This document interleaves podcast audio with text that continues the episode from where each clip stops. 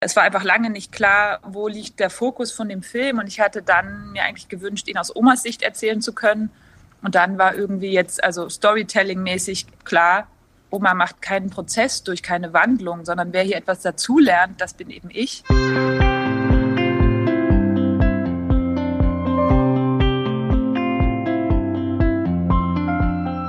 Herzlich willkommen zu einer neuen Folge von Leben, Lieben, Pflegen, der Desideria-Podcast zu Demenz und Familie. Mein Name ist Peggy Elfmann. Ich bin Journalistin und Blogger auf Alzheimer und wir.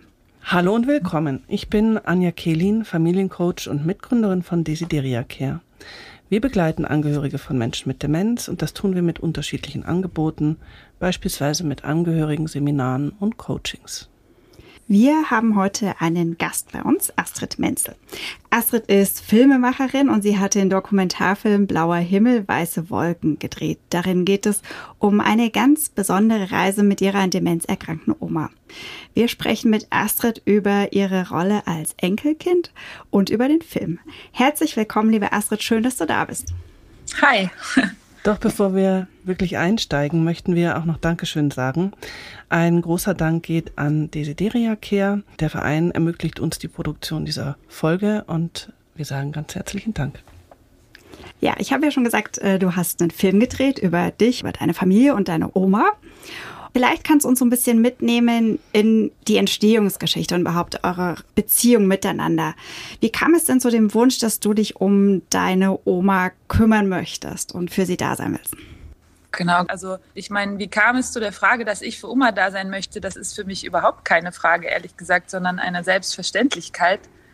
Ähm, was vielleicht irgendwann deutlicher wurde, war, dass wir nicht nur eine sehr gute Beziehung hatten und die auch sozusagen immer enger geworden ist über die Jahre, wo es dann Opa schlechter ging, sondern auch, dass Oma ziemlich klar sagen konnte, was ihr fehlt und was sie braucht und was sie möchte. Und dass ich das sehr gut nachvollziehen konnte. Also es war ja kein, ich weiß nicht, ich sag mal, gefühlsmäßiges Herumgeirre von was wäre jetzt hier irgendwie angebracht. Also das sicherlich auch. Aber sie hat so klar gesagt, dass sie einsam ist und dass mhm. sie, ich sag mal, auch Lust hat, einfach immer mitzumachen. Also immer wieder kommuniziert, nehmt mich mit. Was macht ihr denn Schönes? Wo geht ihr noch hin? Und naja, Thema Einsamkeit kann ich auf jeden Fall sehr gut nachvollziehen. Ich glaube, wir alle. Und ich fand es dann, eben weil unsere Beziehung gar nicht so schlecht war, vielleicht auch weniger schwierig als andere Familienmitglieder, ihr genau das zu erfüllen. Und habe das dann vielleicht sage ich mal, erstmal in kleineren Schritten ausprobiert. Mhm. Und irgendwie war es immer lustig, bei Oma zu sein oder mal mit ihr einzukaufen und so weiter. Und irgendwann wuchs das ja dann zu, sage ich mal, einem viel größeren Projekt, von dem wir ja dann ja gleich noch sprechen werden. Mhm. Kannst du noch mal so den Zeitpunkt benennen, als du als Enkelin oder aus deiner Perspektive heraus festgestellt hast, dass sich bei deiner Oma etwas verändert? Ich glaube, das war gar nicht ich selbst, sondern es waren tatsächlich andere Familienmitglieder, die schon angefangen hatten zu erzählen, dass irgendwie Oma ihnen jedes Jahr zu Weihnachten dasselbe schenkt oder ihnen Sachen wieder und wieder erzählt am Telefon. Und ich habe ehrlich gesagt, ich habe ziemlich lange überhaupt nicht wirklich äh, das mit Demenz oder auch dann als Krankheit oder sowas in Verbindung gebracht, sondern es war eigentlich, es war sowas Schleichendes, sowas Langsames, wie das einfach Oma bei gewissen Dingen Hilfe brauchte und da habe ich sie dann gerne unterstützt, wir anderen auch. Und also ich meine, das ist eigentlich ziemlich komisch, weil mein Großvater ist ja Arzt gewesen und wir sind also aus einer Arztfamilie und es gibt keinen klaren Moment, wo das so diagnostiziert wurde, sage ich mal, bis zu einem Punkt, wo es schon sehr, sehr offensichtlich war. Also wir haben sehr, sehr lange vielleicht einfach versucht auszufüllen, was sozusagen schon nicht mehr so gut funktionierte, haben das aber gar nicht offiziell irgendwie feststellen lassen oder dann da schon überlegt, ähm, weiß ich nicht, was es für Beratungswege gibt oder so. Das ist mir jetzt alles erst klar geworden, wo ich mit diesem Film losgetourt bin und mit mehr Menschen darüber gesprochen habe, tatsächlich, dass das auch anders laufen kann. Mhm.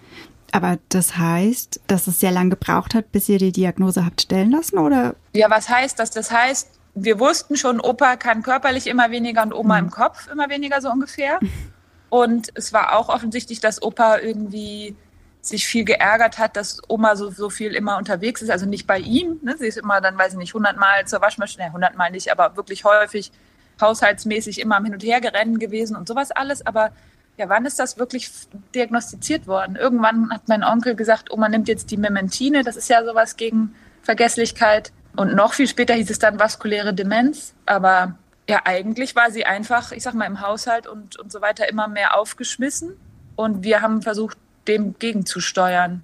Hat das für dich einen, einen Unterschied gemacht? Also ob sie eine Diagnose hat oder die Zeit davor? Nee, gar nicht.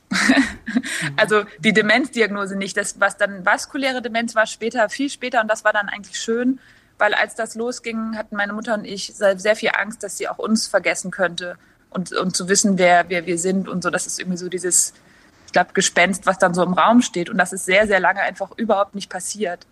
Also selbst wenn sie dann äh, vielleicht nicht mehr wusste, dass ich die Enkelin bin, das war dann irgendwie, machte auch so dann keinen Sinn für sie im Kopf, dann kam immer irgendwann mein Name.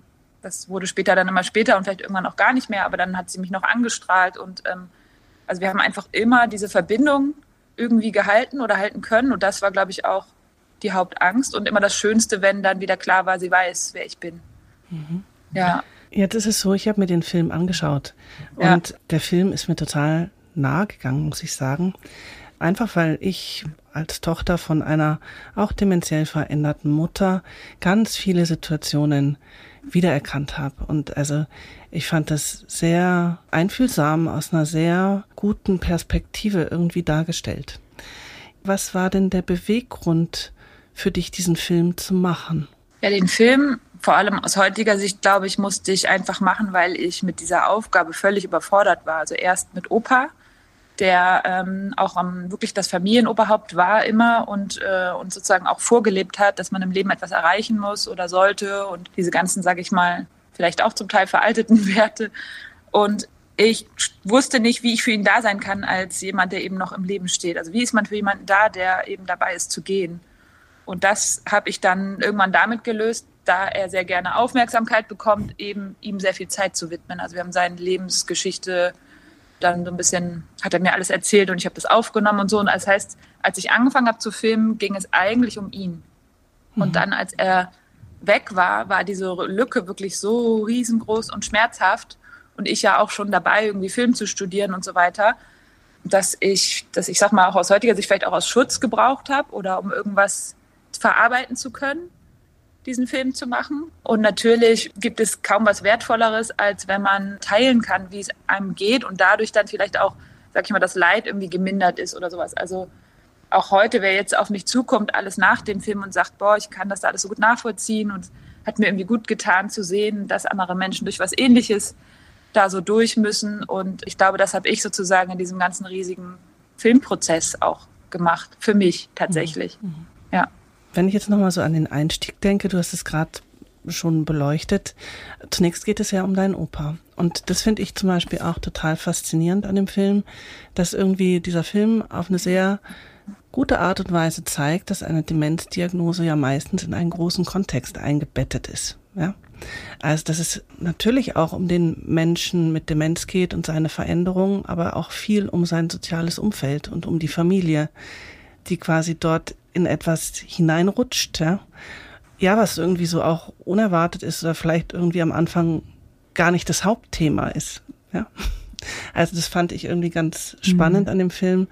Und dann eigentlich der zweite Teil des Films, da geht es dann um die Reise mit deiner Oma im Kanu und deinem Bruder dort kommen eben so diese typischen Momente ganz stark zum Tragen. Also das hat mich irgendwie so angesprochen, dass es so diese beiden Aspekte gibt, also das System um den Erkrankten herum und dann quasi der Fokus auf diese Person und den Umgang und die Kommunikation mit ihm. Das hat mir ja. total gut gefallen.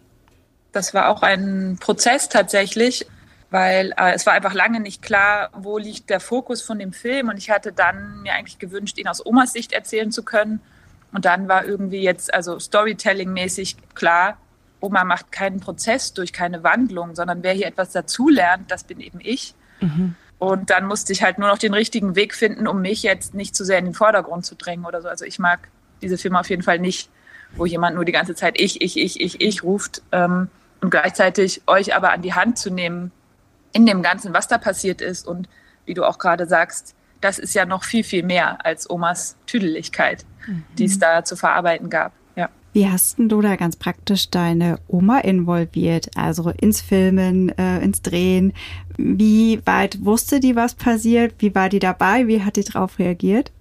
Also ich glaube, ähnlich lustig wie auch auf dieser Kanutour, wie ihr das sowieso schon dann sehen könnt im Film.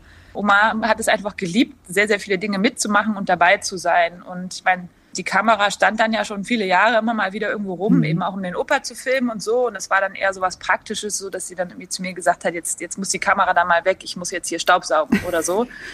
Oder ich weiß auch noch, dieses eine Interview, was im Film ist, das ja noch sehr früh ist. Da fragt sie mich gleich nach dem Interview, wann geht's denn jetzt los? Mhm. Wann fragst du mich denn jetzt was oder sowas? Und ich glaube, das war, ich sag mal nicht spielerisch, aber es war irgendwann so auch so einfach ein Teil davon, auch bei Familienveranstaltungen und so, dass ich immer gefilmt habe oder viel gefilmt habe. Und es war auch klar, dass das irgendwie ein Film werden soll. Gleichzeitig ist das ja mein erster langer Film. Also vielleicht hat die Familie auch erstmal wohlwollend mitgemacht und dann mal geguckt, was die Astrid da so draus macht. Ähm, und das war sicherlich dann nochmal ein Schritt, das dann auch wirklich im Kino zu sehen. Mhm. und da habe ich dann einfach immer als meine eigene Verantwortung auch eingestuft, was zeige ich, was zeige ich nicht. Und habe das ja auch vorher der Familie dann noch gezeigt, dass das alles so in Ordnung ist. Ne? Mhm. Weil man ja eben, mhm. es ist schon sehr, sehr persönlich an vielen Stellen und gleichzeitig äh, bin ich mir dessen sehr bewusst, was sozusagen ich von der Familie preisgebe oder eben nicht. Mhm. Also ich glaube, sie auch zu beschützen kann ich gut nachvollziehen. Ich glaube, das ist so ähnlich wie beim Schreiben. Äh, also die Frage, was ist jetzt zu privat oder zu intim? Und trotzdem hast du dir oder gab es Bedenken von Seiten der Familie, dass es vielleicht zu privat oder zu schwierig werden könnte für deine Oma oder vielleicht auch für dich? Also ich meine, es ist ja schon, man gibt ziemlich viel von seinen privaten, persönlichen Gedanken und Gefühlen preis und zeigt sich damit auch sehr verletzlich, finde ich. Ja, also ich glaube im Nachhinein nicht mehr, aber auf jeden Fall in dem Prozess, also es war immer wieder die Frage, nicht nur für mich, sondern natürlich auch für Oma und so weiter, ist das hier alles okay, was geht, was kann sie nicht, macht das Sinn? Also auch diese Kanutour hat die Familie eher angezweifelt, ne, ob man nicht eher, sage ich mal, andere Sachen, leichtere, kleinere, kürzere Sachen unternehmen könnte und so, wenn sie doch gar nichts erinnert. Und gleichzeitig, ich glaube, kennt meine Familie mich auch schon als jemand, der dann auch irgendwas durchzieht. Also war auch ein gewisses Vertrauen da. Sie können mir ja auch vertrauen, äh, was jetzt dann das Aufpassen auf Oma und so weiter angeht.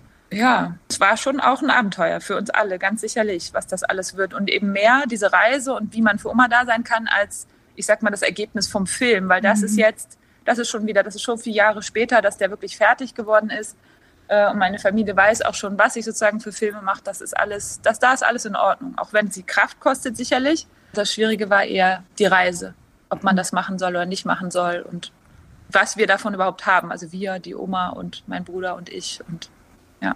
Wir haben im Podcast ja schon das ein oder andere Mal darüber gesprochen, wie es ist, äh, mit einem dementiell veränderten Menschen zu reisen und dass da irgendwie ganz schön viele Herausforderungen und Unvorhersehbarkeiten und auch Tücken drin stecken können.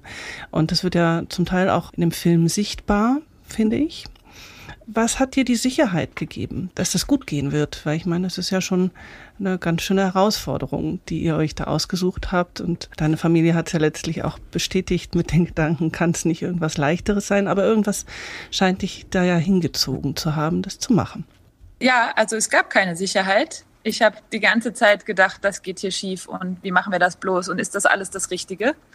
Ich habe aber natürlich, um sozusagen mich abzusichern, äh, ein paar Vorkehrungen getroffen. Also ich habe diese Reise sehr, sehr gut durchgeplant. Ich habe, wir sind ja auch jetzt nicht, sage ich mal, durch Ägypten gepaddelt, sondern hier durch Norddeutschland. Also diese Flussstrecke war deutlich länger, als wäre man das mit dem Auto gefahren. Und meine Mutter war sozusagen immer in Reichweite, also eine mhm. Stunde oder zwei mhm. oder so maximal. Und sie hätte auch bei uns sein können, man hätte was verändern können. Und es ging halt immer natürlich darum, einfach zu schauen, was geht mit Oma noch und wann geht hier was nicht mehr. Und das Schwierige daran war dann eben, genau das einschätzen zu können, weil sie mhm. ja auch nicht einfach sagt, so, jetzt mhm. habe ich keine Lust mehr, jetzt äh, weiß ich auch nicht, jetzt drückt mir mein, mein einer Schuh und lass uns nach Hause gehen, mhm. sondern sie sagt tausend andere Dinge und dann ähm, immer rauszukriegen und rauszuhören, was ist es denn und muss man eben vielleicht statt den einen die Schuhe dann halt eben die Sandalen anziehen oder sowas und dann kann es auch weitergehen und es gibt eine Szene im Film, da warten wir auf den Zug mitten so irgendwo auf dem Land, wo wirklich auch kein Fluss mehr ging und gar nichts.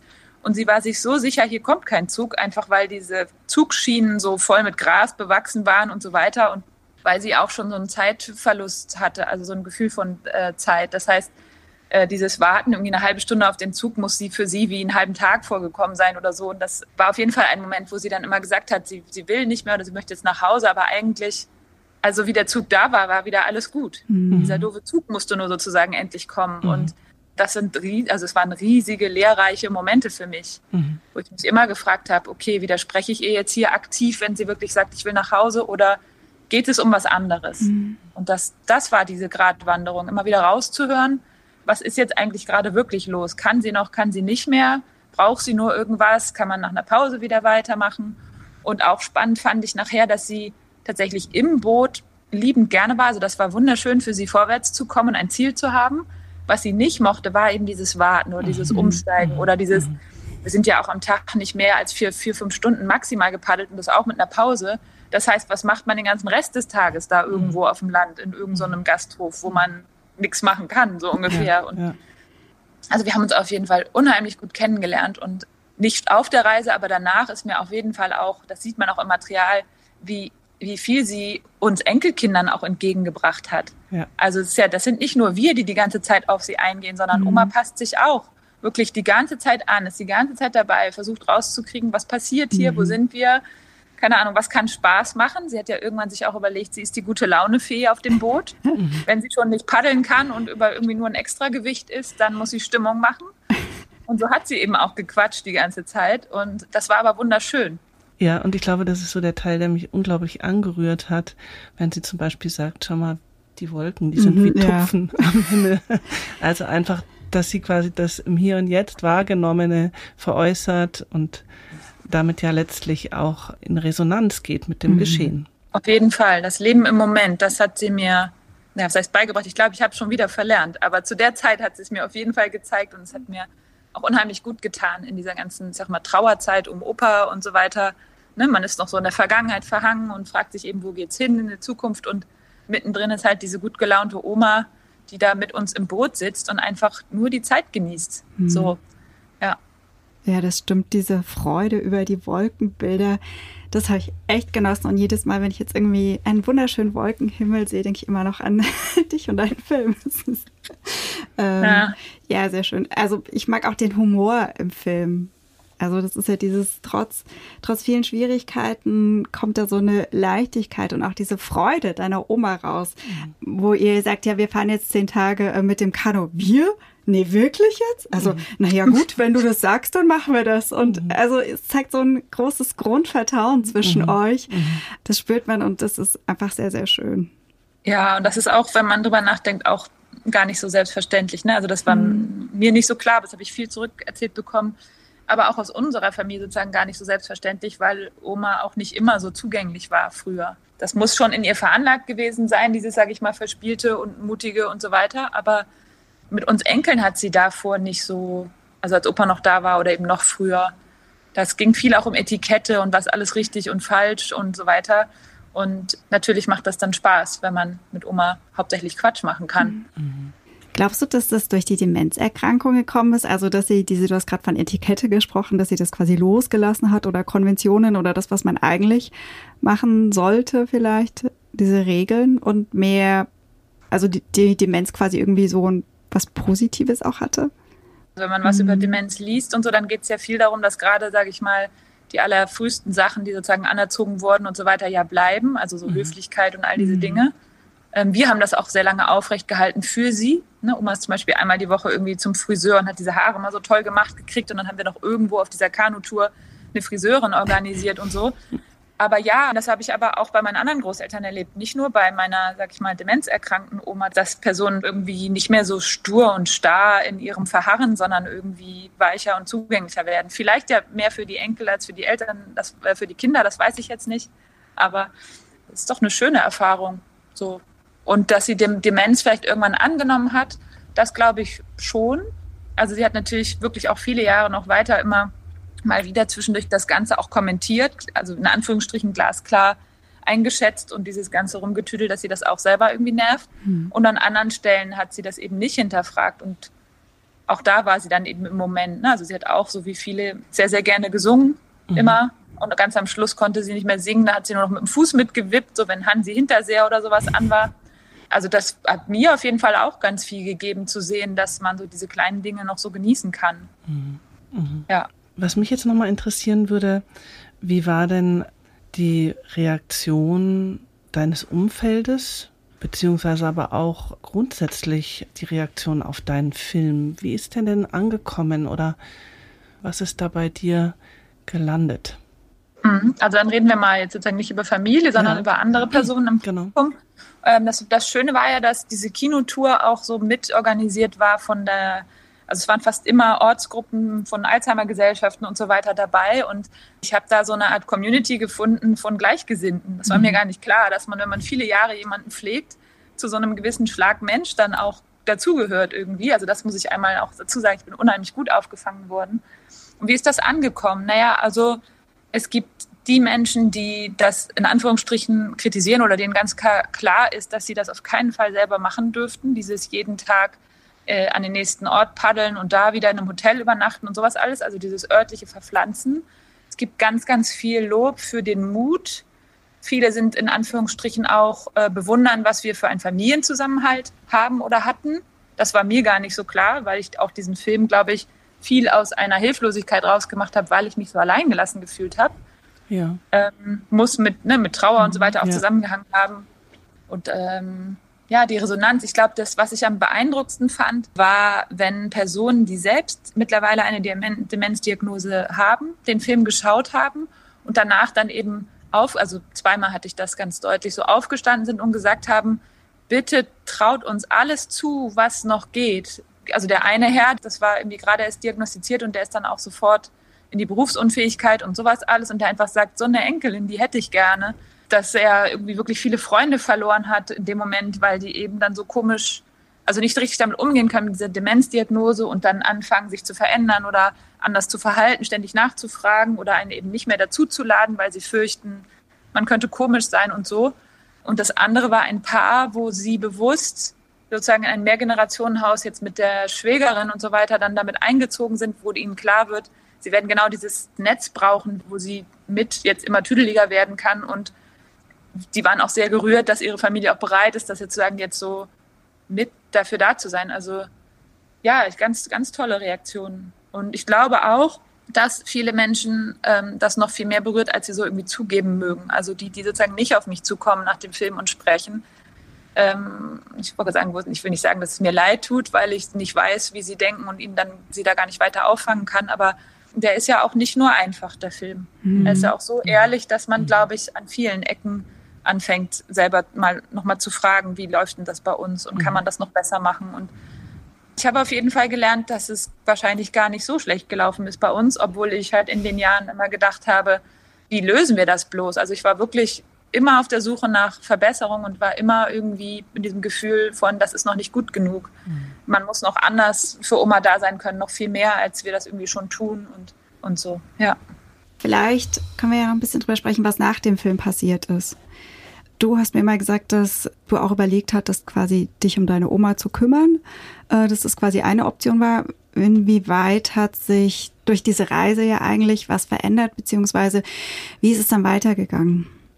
Tja, wie ist es weitergegangen? Also erstmal haben wir auf jeden Fall Oma noch einige Jahre weiterhin auch immer in die Familienurlaube so mitgenommen ich weiß, direkt nach der Kanutour in demselben Jahr sind wir auch noch wieder im Skiurlaub gewesen. Da, wir sind schon mit Skifahren groß geworden und sie war halt auch schon immer dabei, das muss man so dazu sagen mhm. irgendwie. Und es waren einfach Jahre, in denen, genauso wie im Kanufilm auch, ich halt mit Oma in einem Ehebett gepennt habe und dann, egal wo wir waren, immer so dreimal nachts irgendwie, ja, das Bad ist da hinten und so weiter. Oder morgens früh, ja, wir sind im Skiurlaub, ja, morgen ist Weihnachten, ja, nee, jetzt ist Weihnachten schon vorbei, aber Silvester kommt ja noch und so ja, wir haben einfach sozusagen immer mit dem, was noch ging, sie auch immer mitgenommen. Das wurde natürlich dann weniger, dann wurden es kürzere Reisen und so. Eine der allerletzten Varianten war die, dass sie äh, tatsächlich gar nicht wieder in diese Demenz-WG zurück wollte, sondern lieber bei uns sitzen geblieben wäre. Und wir tatsächlich angefangen haben, dann sie nur noch im Rollstuhl abzuholen. Das klingt jetzt vielleicht irgendwie grausam, aber wir haben den Rollstuhl genommen, wir haben die mit der Bahn gefahren, sodass wir sie sozusagen wirklich überhaupt noch abholen konnten, mit ihr was machen und auch zurückbringen, weil sie wäre aus dem Auto, wenn wir sie zu Fuß mitgenommen haben, nicht wieder ausgestiegen. Also das, das ich meine, gut, jetzt bin ich schon wieder bei einem, sage ich mal, traurigen Moment vielleicht gelandet, aber das kennen vielleicht auch viele von euch, dass man sich unheimlich viel Mühe gibt und ganz viel Zeit miteinander verbringt und immer ist dieses wieder trennen mhm. am Ende irgendwie total schwierig. Und mhm. jedes Mal denkt man wieder, boah, ich lasse jetzt meine Mutter, meine Oma, wie auch immer, im Stich, wenn ich jetzt gehe. Und das hat Oma auch wirklich bis zum allerletzten Moment, also mit mir auf jeden Fall geschafft. Oder ich habe mir, nein, ich will nicht sagen, dass ich mir eingebildet habe, aber man verbringt einen schönen Nachmittag, man geht nach Haus und das Letzte, was sie macht, ist nochmal so den Kopf heben und einen gefühlt böse angucken, wenn man aus der Tür geht. Mhm. Und ähm, ja, diese Krux, ne? dass, mhm. dass man sich so viel Mühe gibt und immer das Gefühl hat, dass das nicht, nicht genug ist. Aber wie, also, also wie ging das weiter? Oma ist tatsächlich in diese Demenz-WG gekommen. Das ist, war dann in der Nähe meiner Mutter, also nicht mehr so weit weg. Und wir konnten mehr mit ihr unternehmen. Und da hat sie auch, so wie ich das schon gehört habe, wie es auch üblich ist, wirklich so ein Jahr oder so gebraucht, sich irgendwie einzugewöhnen. Und wir uns auch als Angehörige da so ein bisschen ähm, so einzuspielen, dass wir nicht ständig sozusagen fast konträr arbeiten, mhm. ne? immer sie so rausretten wollen und dann jedes Mal Oma irgendwie wieder Schwierigkeiten hat, sich zu integrieren oder so. Und da ging es ihr gut. Sie hat Pfleger gehabt und Pflegerinnen, die sie mochte und andere, die sie gehasst hat. Und das wussten die dann ja auch. Und dann mussten sie sich überlegen, wer jetzt eher mal die Oma wäscht oder äh, mit ihr ein schönes äh, Kleid aussucht und wer nicht und so. Also die haben sich unheimlich viel Mühe da gegeben. Das war, das war schon gut. Dann kam natürlich das doofe Corona wo auch monatelang erstmal gar nichts erlaubt war. Und irgendwann, als wir dann da mal zu Besuch waren, oder sie durften sie rausholen, so war das. Sie haben sie uns vor die Tür mhm. geschoben. Mhm. Und dann weiß ich noch, ich saß mit ihr in einem Café und dann, wenn man saß, durfte man ja auch die Masken abnehmen. Und irgendwann fragte sie mich, weil ich so immer so sozusagen so nett mit ihr mit als Oma sie angesprochen habe und so weiter, und sagte, wenn du meine Enkelin bist, wo warst du denn dann? Und das hat mich so total getroffen, weil ich eben mhm. nicht wusste, ob das so jetzt war, dass die Demenz, dass sie jetzt das sowieso nicht einschätzen konnte und vielleicht, so wie sie es sonst auch gemacht hat, selbst wenn man zwei Tage vorher da war, einem irgendwie Vorwürfe macht. Oder hat sie wirklich mitgekriegt, dass jetzt irgendwie monatelang diese komischen Sachen passieren? Mhm. Also die sie nicht einordnen konnte. Das klang für sie wie ein Zombie-Film, wenn ich erklärt habe, irgendwie, wir müssen jetzt alle Masken tragen und hier ist so ein Virus unterwegs. Das konnte sie nicht mehr greifen. Aber diese klare Frage, wo warst du denn? wenn du meine Enkelin bist, ja, wenn du das so sagst, ja, so. Und von da an haben wir dann wieder versucht, auch meine Mutter die größtmögliche Besuchsmöglichkeiten dann da immer auszuschöpfen mit ihr. So war das mit der Oma. Und als sie gegangen ist, war das auch offensichtlich eigentlich. Also, dass sie gehen wird. Sie hat sich ein Virus eingefangen und irgendwas und hat dann immer so gehustet und konnte nicht mehr schlucken so gut, hat sich dadurch nicht mehr getraut zu essen oder wenig zu essen. Ja, und dann haben wir sie halt auch da einfach noch viel besucht die Hand gestreichelt, ihr was vorgelesen und dann hatte sie auch keine Kraft mehr. Mhm. Aber selbst da bei meinem letzten Besuch bin ich der Meinung, dass Oma noch wusste, wer ich bin. Wir haben uns nämlich kurz angeschaut und mit den Augen gerollt, weil hm. die Geschichte, die Papa vorgelesen hat, war wirklich langweilig. und ähm, irgendwann hat sie angefangen, meine Hand zurückzustreicheln. Mhm. Das war sehr schön. Ja. Vielen Dank fürs Erzählen dieser Geschichte. Ich habe jetzt noch so eine Frage. Wenn du zurückschaust, sowohl auf diese Reise, auch in dem Film erzählst du ja mehr als nur von der Kanu-Reise. Ja. Gibt es irgendwas, was du mit der Erfahrung, die du heute hast, anders machen würdest? Ich glaube, ich hatte schon mal irgendwas überlegt, aber wenn ich ehrlich bin, siegt immer dieses, ähm, sich zu trauen, etwas zu unternehmen, selbst wenn da vielleicht Sachen nicht so perfekt gelaufen sind, dass wir überhaupt losgefahren sind und uns immer überlegt haben, wie können wir sie noch integrieren, das war irgendwie so das, das Wichtigste am Ganzen. Deswegen würde ich irgendwas besser machen. Ich weiß es nicht. Ich würde mir vielleicht wünschen, dass manche Dinge irgendwie klarer sind. Vielleicht hätte ich mir früher, sage ich mal, noch Hilfe geholt, also mich über Demenz und so weiter aufgeklärt. Aber hm, wie ihr auch gerade gesagt habt, das ging ja noch um viel mehr Dinge. Man ist da in so einem Karussell von, ich sag mal, Verlustgefühlen und, und alles verändert sich und so weiter. Nee, ich würde nichts anders machen. Ich habe sehr, sehr viel Zeit mit Oma verbracht. Vielleicht, na, zu viel kann man nicht sagen, aber ich habe auch mein eigenes Leben dem manchmal recht stark angepasst, aber das war auch alles ein Lernprozess. Mhm. So, und nein, ich würde das nicht anders machen. Also es geht einfach nur darum, füreinander da zu sein und das habe ich gemacht. Ja. Danke dir. Danke für, fürs Erzählen, fürs Dasein im Podcast. Sicher interessiert die Hörenden auch. Wo kann man denn den Film sehen? Gibt's da, was kannst du empfehlen? Ja, ich kann empfehlen, ganz doll die Daumen zu drücken, dass ein lokales Kino, das jetzt Oktober nochmal spielt, und sonst tatsächlich den Alzheimer Gesellschaft oder ähnliches anzusprechen äh, und einen Kontakt rauszukriegen, weil wir nämlich noch ganz viel sozusagen so Sonderveranstaltungen auch machen. Also der Film wird angefragt, läuft dann auch als Veranstaltung, mal mit mir, mal ohne mich sozusagen. Gibt ja auch viele andere Menschen, die über Demenz ganz viel erzählen können. Irgendwann kommt er ganz bestimmt auch ins Fernsehen, aber das ist gerade noch in, in weiter Ferne. Ja, das wäre wunderbar, in, den im Fernsehen zu sehen, oder? Ja. Ich fand's cool. Gut, also Augen offen halten. Äh, wenn ihr es irgendwo seht, unbedingt reingehen. Ein echter Tipp. Und sonst drücken wir einfach die Daumen, dass er bald ins Fernsehen kommt. Und ja, ich finde es ein total großartiger Beitrag zu dem Thema. Und ich fand es total schön, dass du hier warst. Mhm. Genau, die ja, Infos. ich danke zum, euch. Die Infos zum Film können wir ja auf jeden Fall in den Shownotes verlinken, dass ähm, wenn der ein oder andere, der vielleicht auch bei einer Gesellschaft arbeitet, das quasi weiterempfehlen mhm. kann und initiieren kann, dass man den Film zeigt. Ne? ist genau. ja auch eine Möglichkeit. Genau. Ja. Sonst haben wir noch mit Blick auf den Herbst den Hinweis auf unsere Angehörigen-Seminare. Die starten jetzt wieder ganz zahlreich, sind auch schon teilweise sehr gut bebucht. Also das heißt, guckt unbedingt auf unserer Seite vorbei, meldet euch an. Hier findet ihr Möglichkeit für Austausch, Informationen, Vernetzung mit anderen Gleichbetroffenen.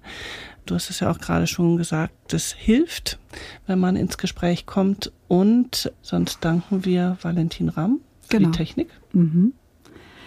Danke fürs Zuhören und leitet die Folge gerne an Interessierte weiter oder auch eine andere Angehörige. Vielen lieben Dank, Astrid, dass du dabei warst und so viel erzählt hast und vielleicht soweit schon mal als Vorschau. Astrid ist beim Demenz Meet in München dabei. Genau. Dauert noch ein bisschen, aber ähm, genau. Am 4.5. wird es stattfinden, 2024. Im Mai, ja. ja, genau. genau. Tragt euch den Termin schon mal ein, sobald ihr euren Kalender gekauft habt oder digital. genau. Dann bis zum nächsten Mal.